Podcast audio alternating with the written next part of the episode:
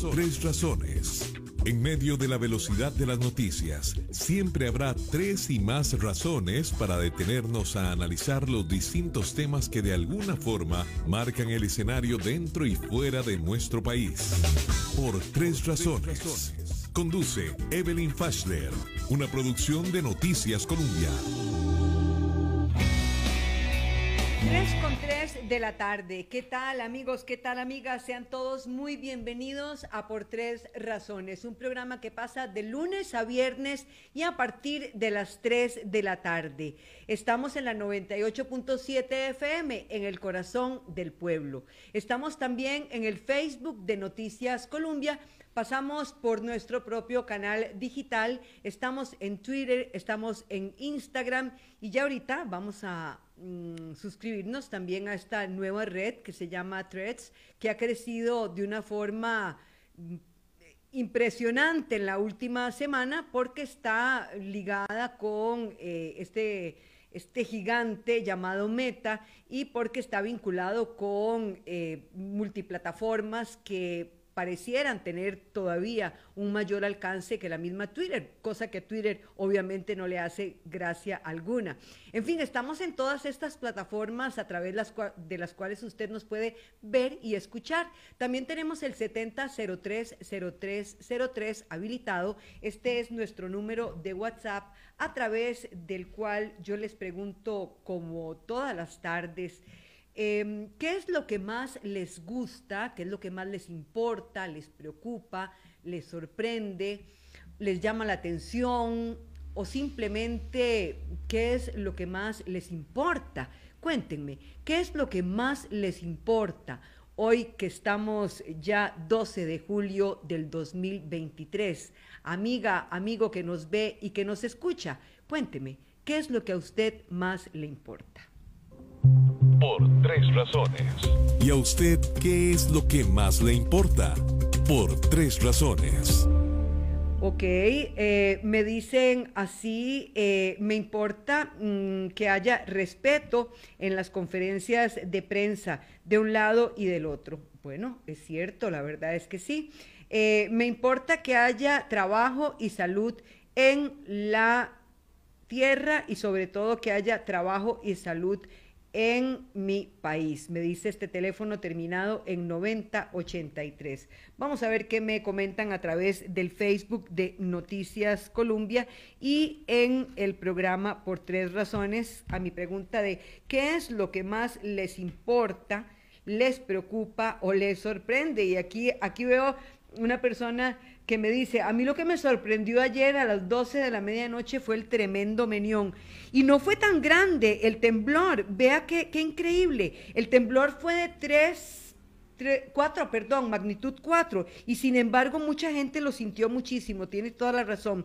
Rosario Alvarado Rodríguez me saluda, feliz tarde doña Evelyn, me preocupa la ola de inseguridad y que muchos niños y jóvenes tendrán que abandonar la escuela y colegios por los recortes a la educación tan inhumanos del Ejecutivo y la ministra. Toca defender la patria. Rosario Alvarado Rodríguez.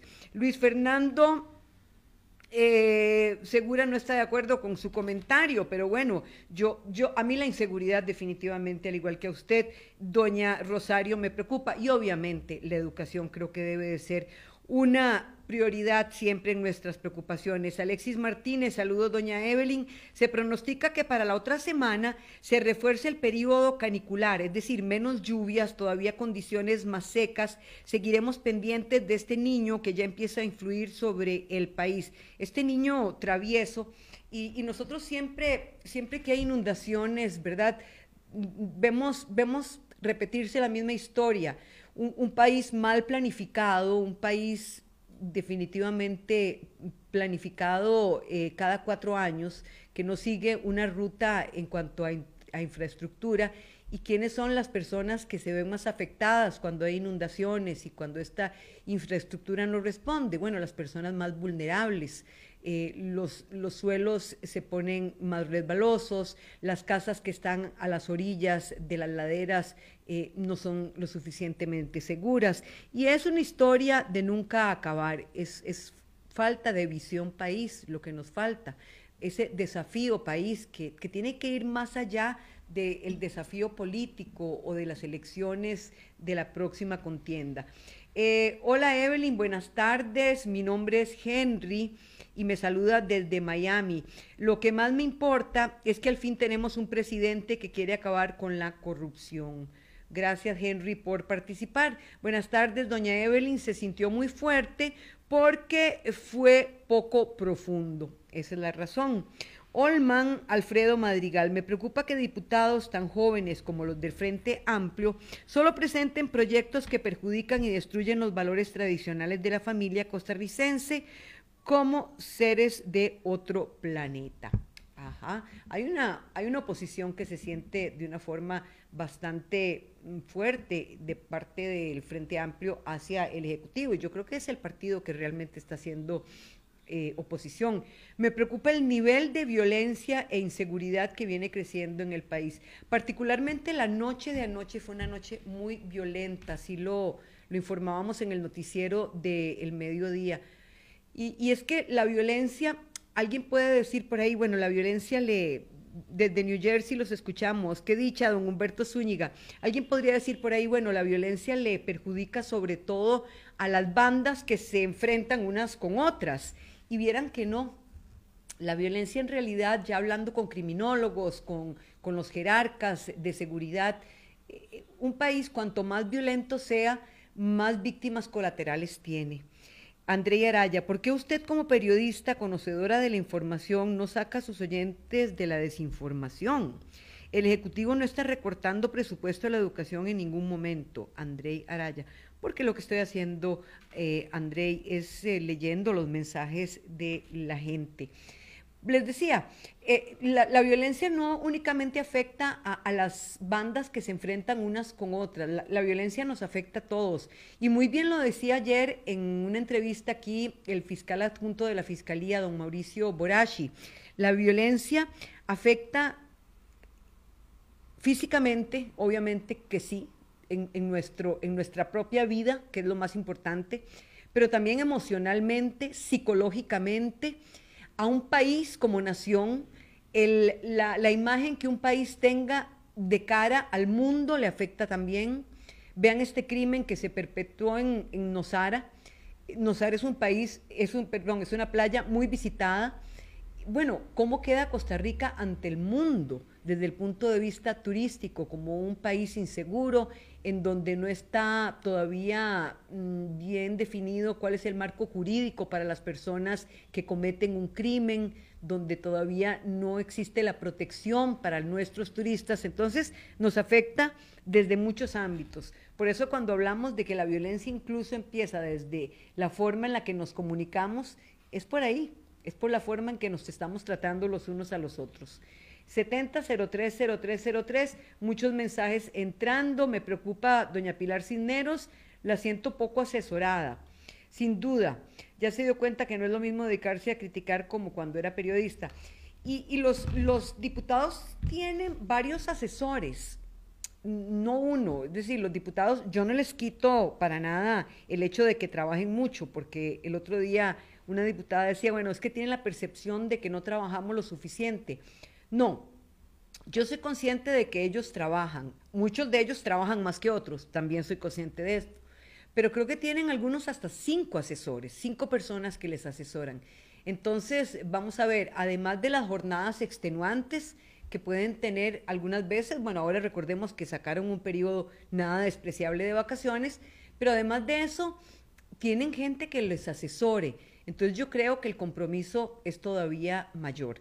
Y por otro lado, nada despreciable es un sueldo de diputados y diputadas, por lo que volvemos a hablar del compromiso que adquieren a la hora de resultar electos.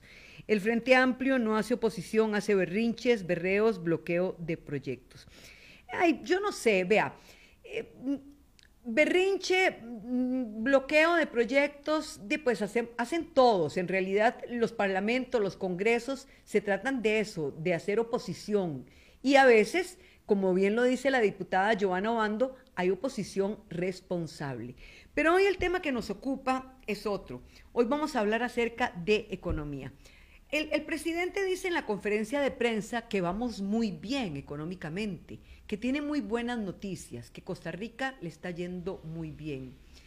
Muchos de nosotros nos preguntamos, si nos va muy bien económicamente, ¿por qué todavía no lo sentimos cuando vamos al súper, a la farmacia, cuando eh, llenamos el tanque de nuestros carros, ¿Por qué Costa Rica es tan cara para los costarricenses, también para los turistas? Pero ya hablando de los costarricenses propiamente, si de verdad estamos tan bien, ¿por qué todavía las tasas de interés son tan altas?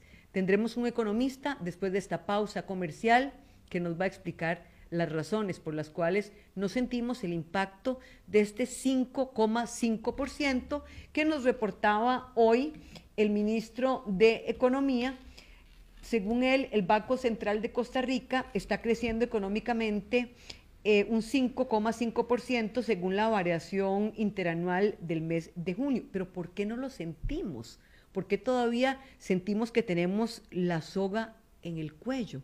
Vamos a esta pausa comercial. Ustedes también pueden hacer sus preguntas y volvemos con un economista que nos lo va a explicar. Llegó la hora de una pausa. Esto es Por Tres Razones. Ya volvemos. Hola, yo soy Vicky, soy la mamá de Sofi y soy asesora financiera en MUCAP. Hola, doña Vicky. ¿Y qué es MUCAP? ¿Ustedes saben qué es un banco? Sí. MUCAP no es un banco. ¿Qué? MUCAP sirve para ayudarle a las personas y empresas a ahorrar, a financiar una casa, a cuidar su platita, pero con productos y servicios que de verdad les ayudan a alcanzar sus metas. En Mocap somos menos banco, más voz. Todos los días, infórmese en las ediciones de Noticias Colombia. 5 y 15 de la mañana, 11 y 30, 5 de la tarde. Le llevamos el pulso a todo lo que acontece en Costa Rica y en el mundo. Cada hecho, cada protagonista. Análisis, seguimiento. Noticias Colombia. Periodismo con criterio. Con un país en sintonía. Seguimos por tres razones. En Colombia. Por tres razones. Usted está escuchando por tres razones un programa que pasa de lunes a viernes y a partir de las tres de la tarde. Hoy, en conferencia de prensa, el ministro de Economía reporta que según el Banco Central de Costa Rica, nuestro país está creciendo económicamente, eh, reporta económicamente un crecimiento interanual de un 5,5%. Esta es la, la, variación, perdón, interanual del mes de junio. Preguntaba yo antes de la pausa, ¿por qué no lo sentimos en nuestros bolsillos? ¿Por, ¿Por qué cuando tenemos que pagar un crédito porque cuando vamos a hacer las compras no se siente ese crecimiento. Y he invitado esta tarde a Gerardo Corrales, economista, profesor también de economía, experto en finanzas y experto en banca, para que nos explique cómo está el panorama económico de nuestro país en estos momentos. Buenas tardes, Gerardo, y muchas gracias por atender nuestro llamado hoy en Por Tres Razones. Eh, buenas tardes, Evelyn, y de nuevo gracias por la eh, oportunidad de compartir con sus seguidores. No lo veo, Gerardo. ¿Tiene la cámara habilitada? Sí. Sí, yo tengo la cámara y el micrófono habilitado. Ya lo vi, ya lo vi. Gerardo, mi primer pregunta es la siguiente, y la hice antes de la pausa. Si el Banco Central reporta eh, este crecimiento interanual del 5,5%, la variación interanual del mes de junio, ¿Por qué nosotros como consumidores y como, mm, digamos, eh, deudores de, microcréditos, eh, no lo hemos sentido, no lo sentimos todavía en nuestros bolsillos? Es bien importante su pregunta y efectivamente este dato es muy fresco. Eh, hace dos horas el Banco Central publicó el índice mensual de actividad económica al mes de mayo. Y como usted lo decía en la conferencia de prensa de inmediato, el ministro de Economía y el presidente eh, dicen que el país muestra una aceleración desde el mes de agosto, cuando el país crecía 3%, y ahora el último dato interanual es que estamos creciendo 5.5%. Esta es una tasa que este, en, principio, ¿verdad? Eh, suena muy bien, pero viene la pregunta que usted hace. Efectivamente, como digo yo, está lloviendo, pero no está lloviendo parejo. Está lloviendo más para algunos que para otros. Y ahí es donde viene quizás lo que hace falta profundizar en el análisis, porque lamentablemente uno podría tirar las campanas al aire y este, para no todo sea esto cierto. Y yo lo resumo de esta manera, es que hoy estamos teniendo tres Costa Ricas. Ya no son dos, ya no serían dos, Gerardo. no, son tres Costa Ricas. Este, lo que está dinamizando nuestra economía, gracias a Dios, es el comportamiento de las zonas francas que crecen prácticamente al 22% interanual. Y eso obedece a que, para nuestra fortuna, eh, tenemos un hub de insumos médicos eh, muy bueno, este, la calidad de la mano de obra costarricense muy buena y hay demanda por esos productos médicos para operaciones de, corazón, prótesis, este, válvulas, catéteres, ¿verdad? Este, hay una demanda en los Estados Unidos principalmente. Eh, y entonces esas empresas no dependen de la situación económica local, ni de las tasas de interés locales, ni de la actividad económica local, ni de los presupuestos de las familias, ¿verdad? Ni de la gran área metropolitana, ni de las zonas rurales. Son extranjeros que están comprando artículos que se producen en Costa Rica y que sí le benefician y le generan un empleo directo a 190 mil afortunados costarricenses y sus familias porque obtienen empleo y un empleo bien remunerado. De esos 190 mil, 70 mil están en la industria y 120 mil están en la parte de servicios. La segunda Costa Rica es la Costa Rica del sector público, que esa es una Costa Rica que está detenida, que está frenada eh, por la regla fiscal del año 2018, en donde el crecimiento no puede superar el 60%, el 65% del crecimiento de los ingresos nuestros del país de los últimos tres años. Entonces, esa actividad decrece y tiene los salarios congelados, porque la deuda al Producto Interno Bruto supera el 60% y así quedó en el artículo 11 del capítulo cuarto eh, de la Ley de Fortalecimiento de las Finanzas Públicas. Y luego, eh, ah, bueno, en esa Costa Rica hay 320 mil costarricenses laborando.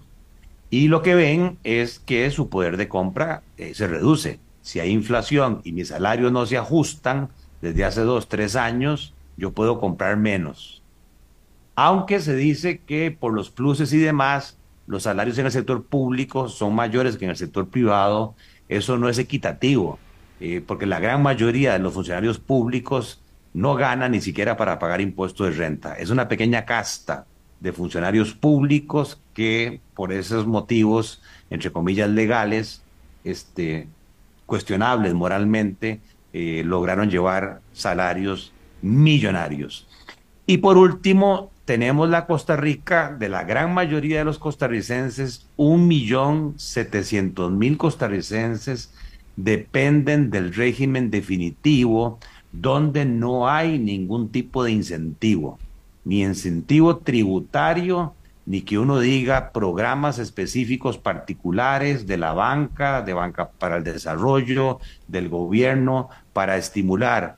¿Qué tipo de actividades? La agricultura. De hecho, estaba viendo el dato reciente, la agricultura prácticamente se comporta igual, este, con un crecimiento muy bajo del 1.8%.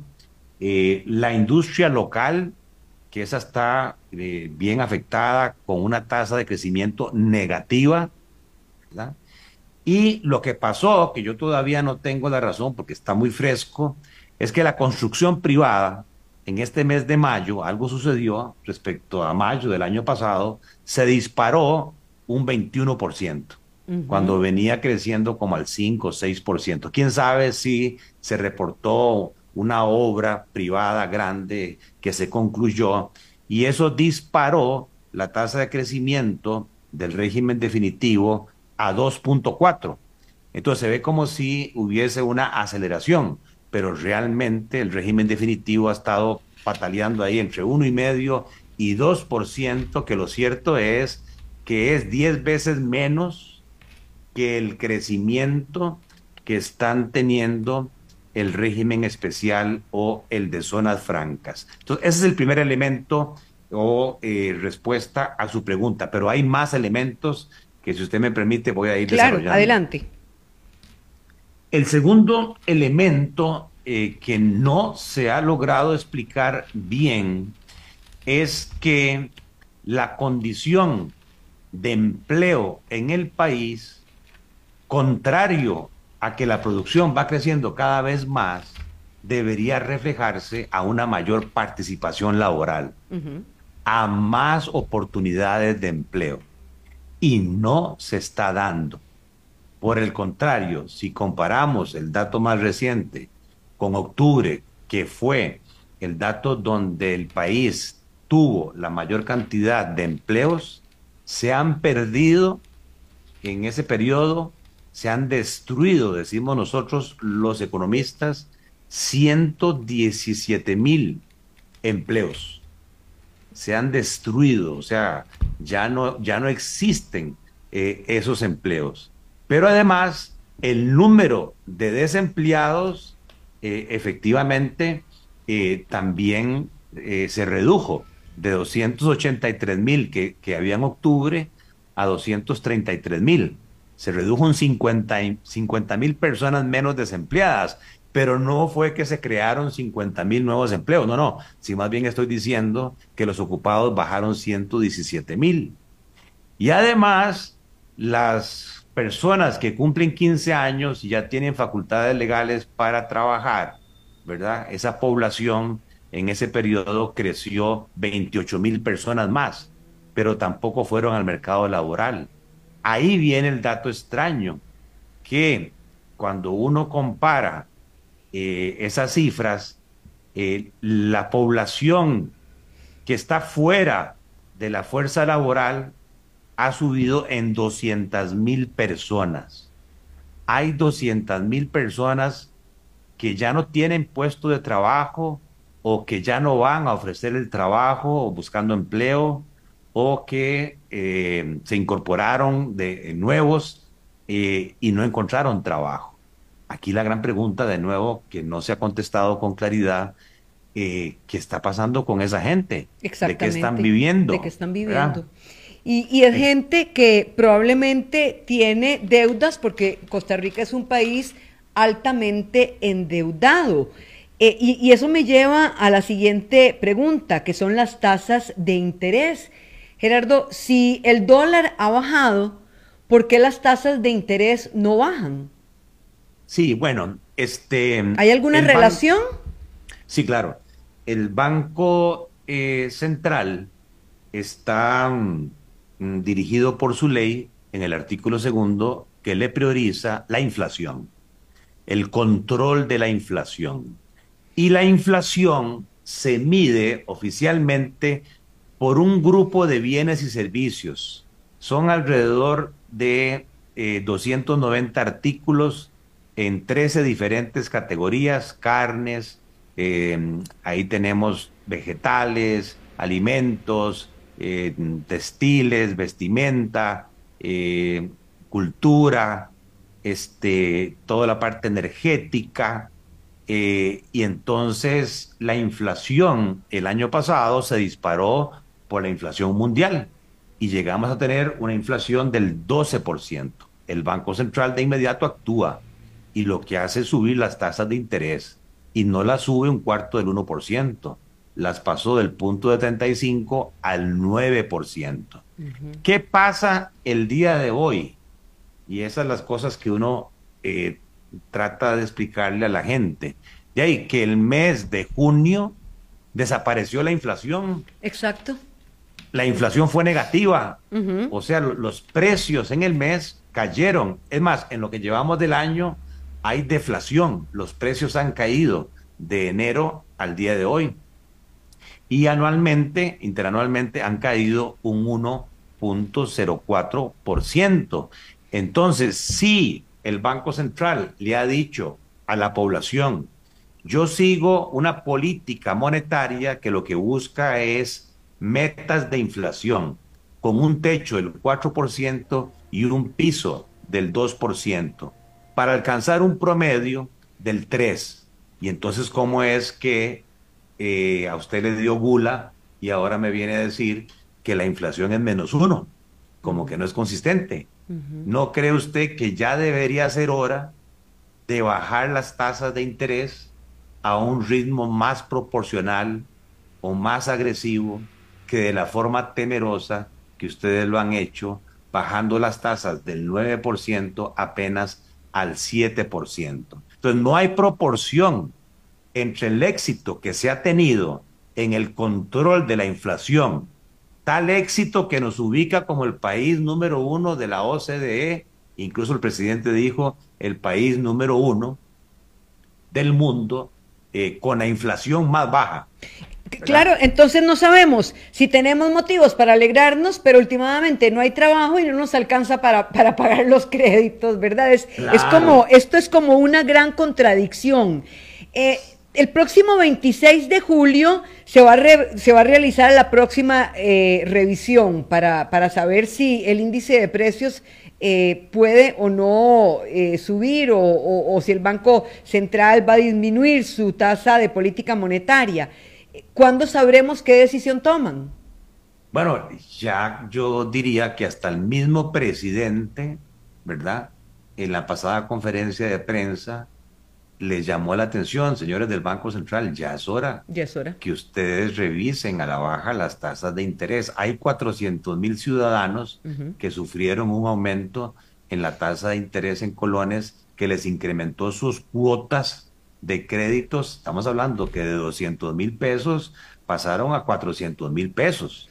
Y con presupuestos ajustados, no es como que yo diga, ah, me sobra la plata, no importa, de aquí saco 200 mil colones. No, han tenido que restringir otros consumos. Y eso me lleva al otro punto eh, importante en materia económica, que una cosa es medir la inflación, como lo hace el Banco Central, por el índice de precios al consumidor y la otra cosa es lo que la mayoría de los costarricenses sienten en sus bolsillos a la hora que va a comprar comida. Porque la reducción que se ha dado en la inflación costarricense, digamos ese menos 1.04 que le decía a usted, está explicada por una deflación de 2.31 energética, básicamente en el rubro de combustibles y lubricantes, que han tenido un bajonazo importantísimo este, y que hace que la gasolina y el litro de diésel se hayan reducido. Eh, y el segundo rubro, eh, aunque parezca un poco eh, ofensivo, que explica esta reducción de la inflación es la compra de carros nuevos, que han bajado un 18% y que pesan en ese índice un 4%, un 4%. Y lo otro que explica también ese bajonazo de, inflación son las tarifas de Internet, las tarifas de cable, eh, que han tenido una reducción del 5%. Pero cuando vamos a ver los alimentos, resulta que los alimentos eh, interanual siguen subiendo y de, de ese menos 1.04%, los alimentos más bien suben 0.93.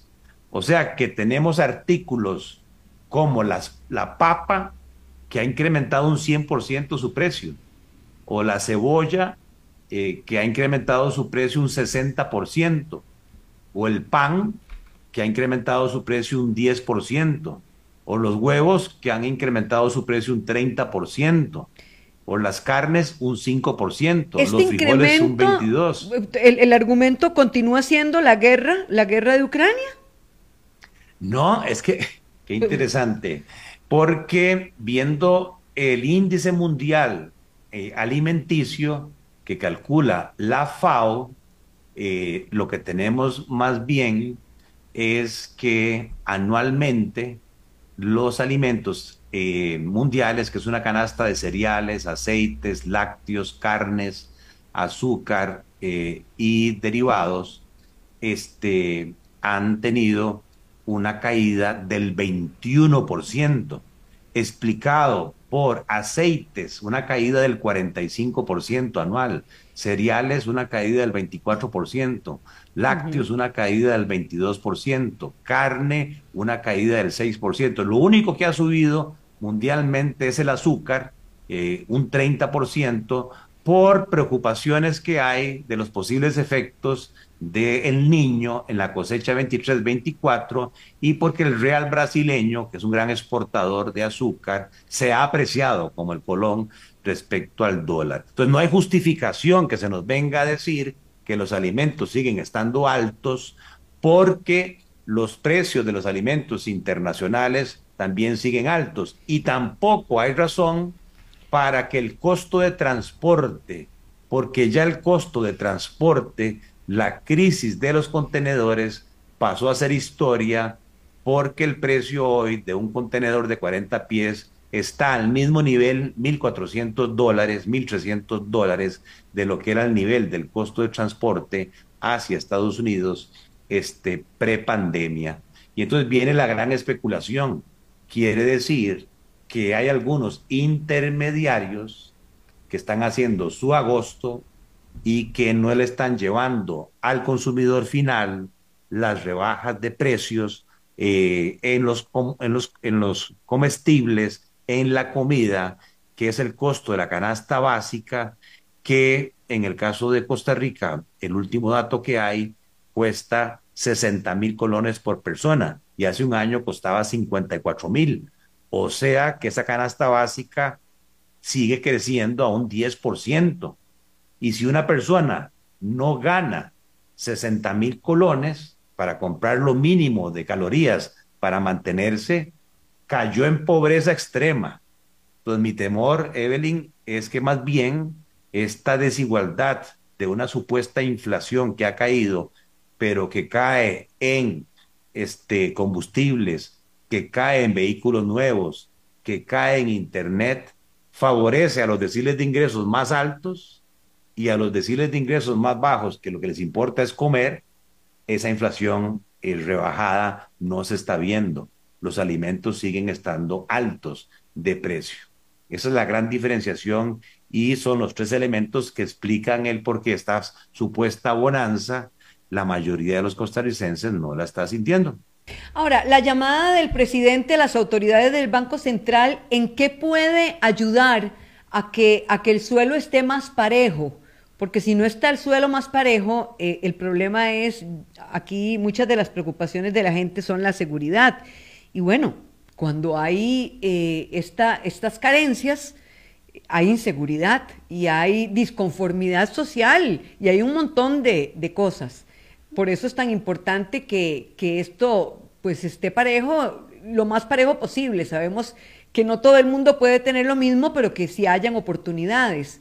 Esta, esta llamada del presidente a las autoridades, ¿en qué podría ayudar, Gerardo?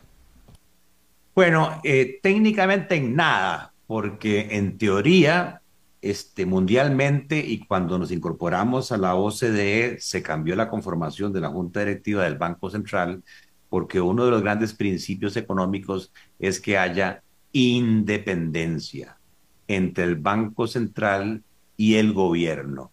Pero en la práctica, los que damos seguimiento a esto, de ¿qué tanta independencia si el presidente del Banco Central participa en el Consejo Económico, donde está el presidente de la República? No estoy diciendo yo con esto de que el presidente de la República, ¿verdad?, manipule la Junta Directiva del Banco Central. Pero ¿quién nombra al presidente del Banco Central? El presidente de la República. Y además participa en el Consejo Económico. Entonces, aunque sea en el inconsciente, ¿verdad? Eh, de los directores del Banco Central, algo debería calar, eh, aunque yo he sentido demasiada insensibilidad hacia los sectores productivos, porque el tipo de cambio eh, se ha apreciado eh, básicamente un 25%, eso tiene preocupado a todo el país, ¿verdad?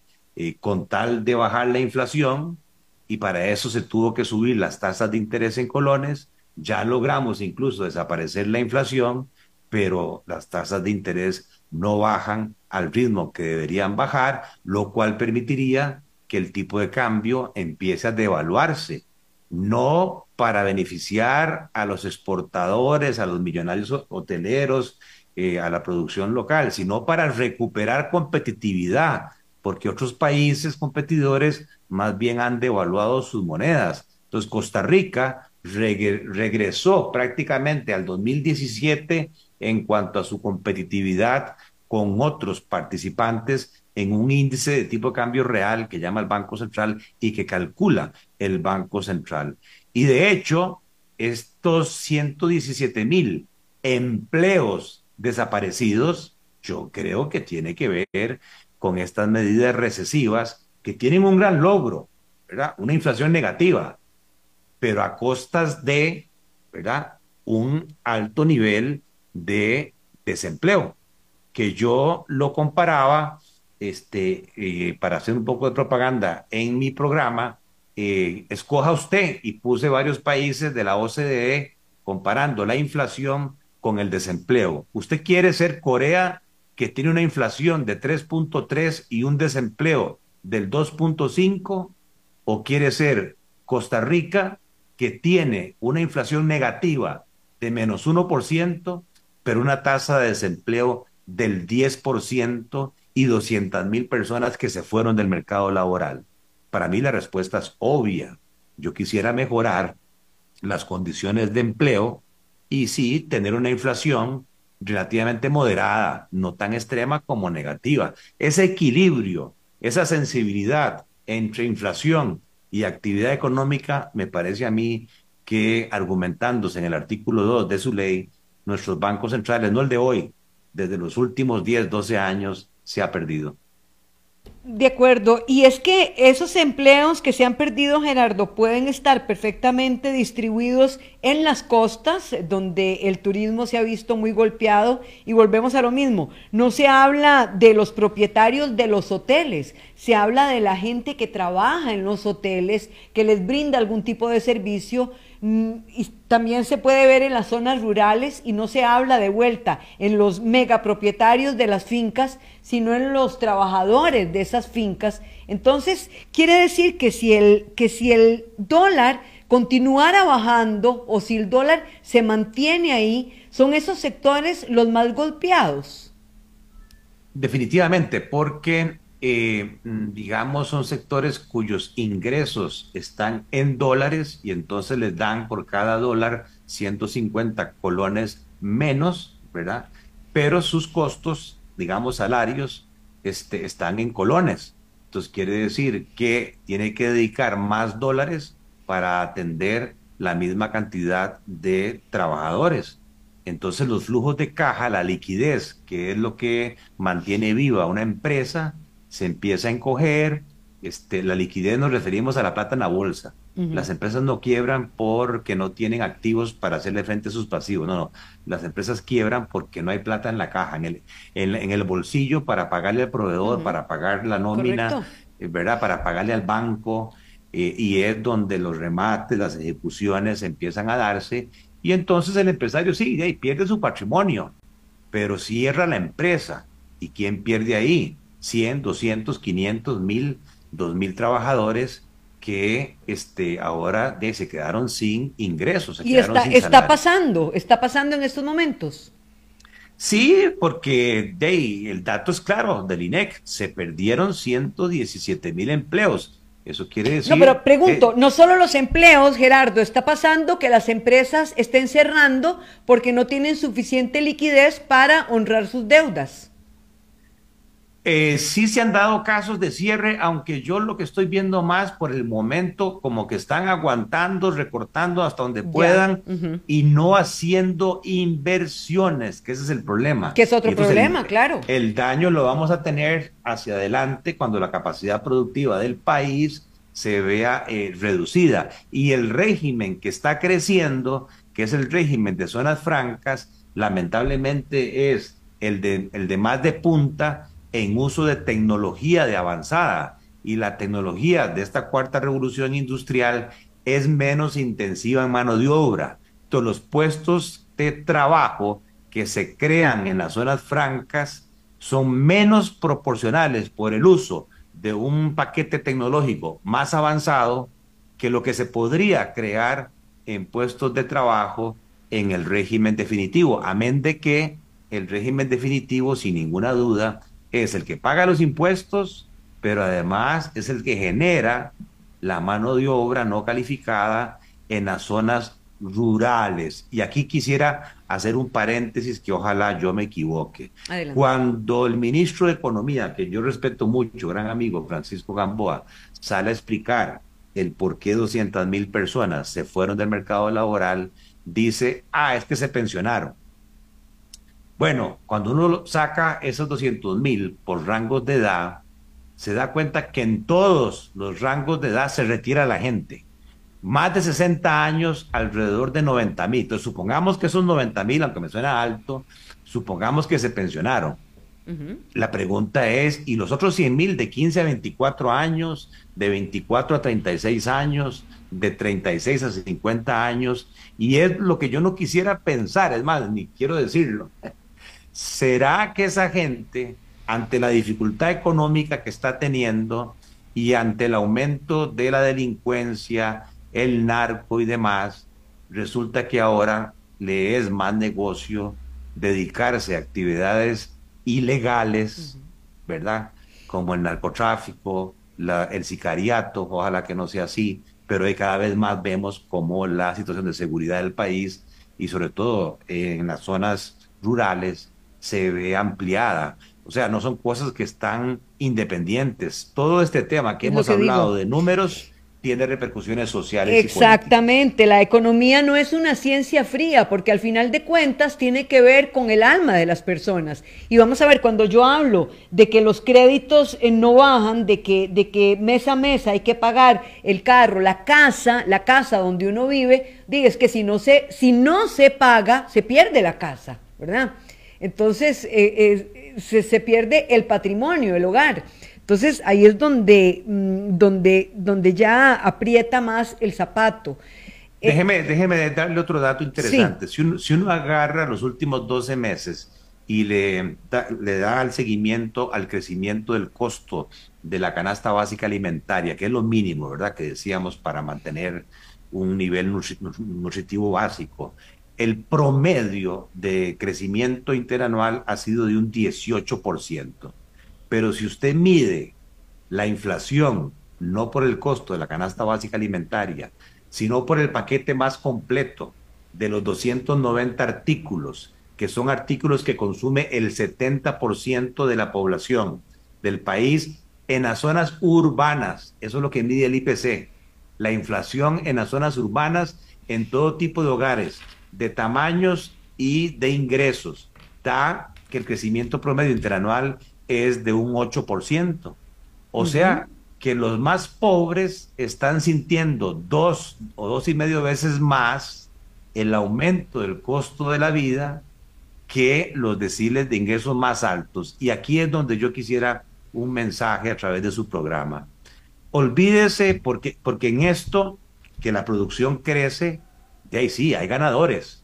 Hay un pequeño grupo de empresarios de ahí que están en los deciles altos y que están ganando cada vez más. Olvídese que esos empresarios exitosos por su trabajo y por su esfuerzo, a nadie les está criticando eso y están pagando los impuestos, etcétera, este, no tienen solidaridad y no les preocupa los deciles eh, de ingresos más bajos. Es que aún así deberían preocuparse por eh, el tema que estábamos hablando, porque cuando hay hambre, no me importa a mí que la inflación sea negativa. Mis hijos no van a pasar hambre. De algún lado yo saco la plata. Y empiezan los secuestros extorsivos, que por dicha nuestras autoridades actuaron rápidamente, pero hubo ya dos secuestros extorsivos de dos empresarios reconocidos del país. Y eso fue lo que pasó en, en Colombia, en Venezuela, ¿verdad? En El Salvador. Esa es la Costa Rica que no queremos perder, el Estado Social de Derecho. Entonces yo hago un llamado a las cámaras, al gobierno, a los sindicatos, que deberían sentarse, ¿verdad? Como lo hizo Winston Churchill en su momento, en un cuarto de guerra económico, para intercambiar todas estas cifras y decir realmente, como dicen ahí en, las conferencias de prensa, estamos en Chavezlandia, ¿verdad? O los números eh, burdos así este, no son tan bonitos cuando se profundizan a nivel de que sí, para algunos sí es cierto, pero para la mayoría, ¿verdad? Esa situación este, ilusa no se está sintiendo. ¿Qué es lo que hemos eh, tratado de hacer en este programa? Eh, profundizar. Gerardo, le, quiero compartir un, un, un mensaje que me, que me llega a través del 0606. Dice, eso que dice el economista es una absoluta verdad. La falta de liquidez en mi empresa no pudo pagarse a proveedores y al banco y este nos quitó toda la maquinaria con que trabajábamos y al estar manchados nadie nos presta. Y le digo, somos una empresa donde el 90% somos exportadores, ¿verdad? Eh, trabajamos en exportación. Entonces, aquí hay una, aquí hay una persona que está dando un testimonio. Y esto no es para, para asustar, es, es para, para estar alertas porque todavía es tiempo. Pero usted dice una, mm, habla de, habla de un término que a mí me gusta eh, utilizar y que, y que yo también exhorto a, a las autoridades y a los sectores, y es el diálogo nacional uno lo ve en las redes, ¿verdad? La gente piensa que uno está tirándole al gobierno, que uno está... No, no, no. Estamos tratando de eh, hacer país. No estamos diciendo que todo lo han hecho mal y sabemos que otros gobiernos han hecho muchas cosas mal también, pero todavía estamos a tiempo de salvar esta situación, con, ¿cómo? Con un gran diálogo nacional, no, no, no enojándonos, sino tratando de buscar soluciones. No, o sea, yo reconozco y me gusta mucho la energía que don Rodrigo Chávez le pone a su gestión y su equipo de trabajo y las metas que se han propuesto y el ataque a la corrupción y a limpiar muchas cosas eh, que en el pasado se hicieron muy mal. Eso hay que reconocerlo, hay que destacarlo. Hay que reconocer también el estado eh, bueno de las finanzas públicas, que es cosecha no solamente de la labor que hace este gobierno, sino también del Congreso pasado y, por qué no decirlo, del gobierno pasado, de la ley de fortalecimiento de las finanzas públicas. Ahí estábamos bien. Pero hay voracidad fiscal, Gerardo, tanto del gobierno pasado como de este. No quiero que se me quede esta pregunta sin responder. No, yo creo que eh, se han socado la faja, que la ley los ha obligado y entonces vemos cómo tanto el gasto corriente, ¿verdad? Como el gasto de capital este, eh, ya eh, no crecen lo que crecía antes, más bien tenemos tasas de crecimiento negativas. También es un hecho que ha mejorado la recaudación, la carga tributaria del país ha subido como del 14 al 16%. Recuérdese que se amplió la base y se graban ahora los servicios y se quitaron una serie de privilegios que habían en el impuesto de renta. Yo no creo que haya voracidad fiscal, lo que sí creo que hace falta es un reacomodo, no es un tema de falta de recursos, hay suficientes recursos.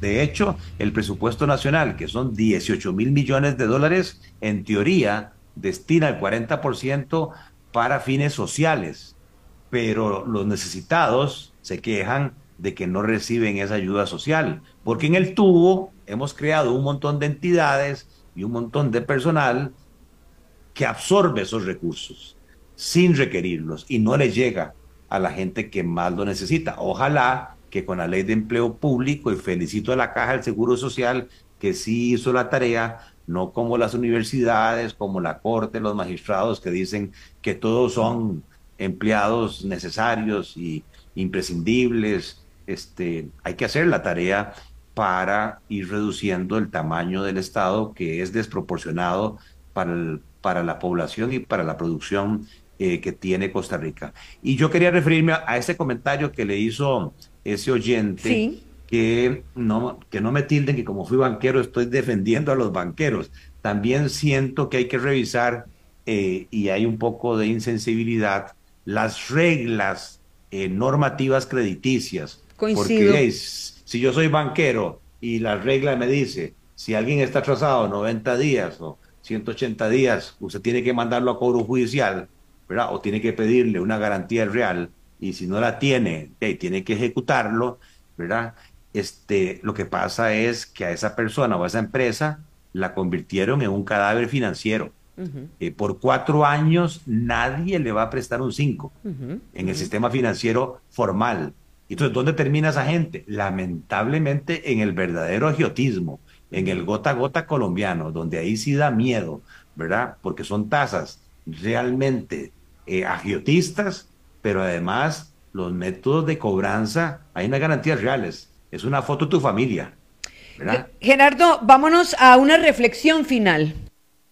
La cereza en el pastel. Por tres razones. He hablado con Gerardo Corrales, él es economista, claro, ha sido banquero, es profesor también, es gran conocedor de la economía nacional. Su cereza en el pastel. Gerardo, su reflexión final. Bueno, yo creo que hay logros importantes eh, en el sentido de las finanzas públicas. Efectivamente, el país está creciendo más, pero hay cositas que tenemos que balancear. Ese crecimiento no es equitativo. Están viéndose favorecidos eh, las zonas francas, donde está la menor cantidad de empleados costarricenses. Hay que ver cómo se le ayuda al régimen definitivo. Dos, eh, la inflación ha bajado, sí, pero hay algunos que no la están sintiendo igual. Sobre todo hay, hay, una labor del Ministerio de Economía urgente de revisar por qué los alimentos no están bajando de precios. Tres, urgente que el Banco Central baje ya significativamente las tasas de interés para liberarle flujos de caja a las empresas y a las familias. Y por último, con eso se lograría que el tipo de cambio vuelva a tomar una senda de devaluación, no para llegar a los 700 colones, pero jamás para estar a un nivel de 540 pesos que tiene a mucha compañía con problemas de liquidez y que eventualmente vendría a agravar. Y por último, ojalá que nos expliquen bien en detalle qué está sucediendo con esos 200 mil costarricenses que no quieren trabajar, que se están saliendo formalmente del mercado laboral. o que están, desencantados, ¿verdad? Pero ¿de qué viven? Muchísimas gracias, Gerardo Corrales, por esta entrevista y muchas gracias a todos ustedes. Sigue Noticias Colombia. Gracias, Gerardo. Muy buenas tardes. Hasta luego, gracias.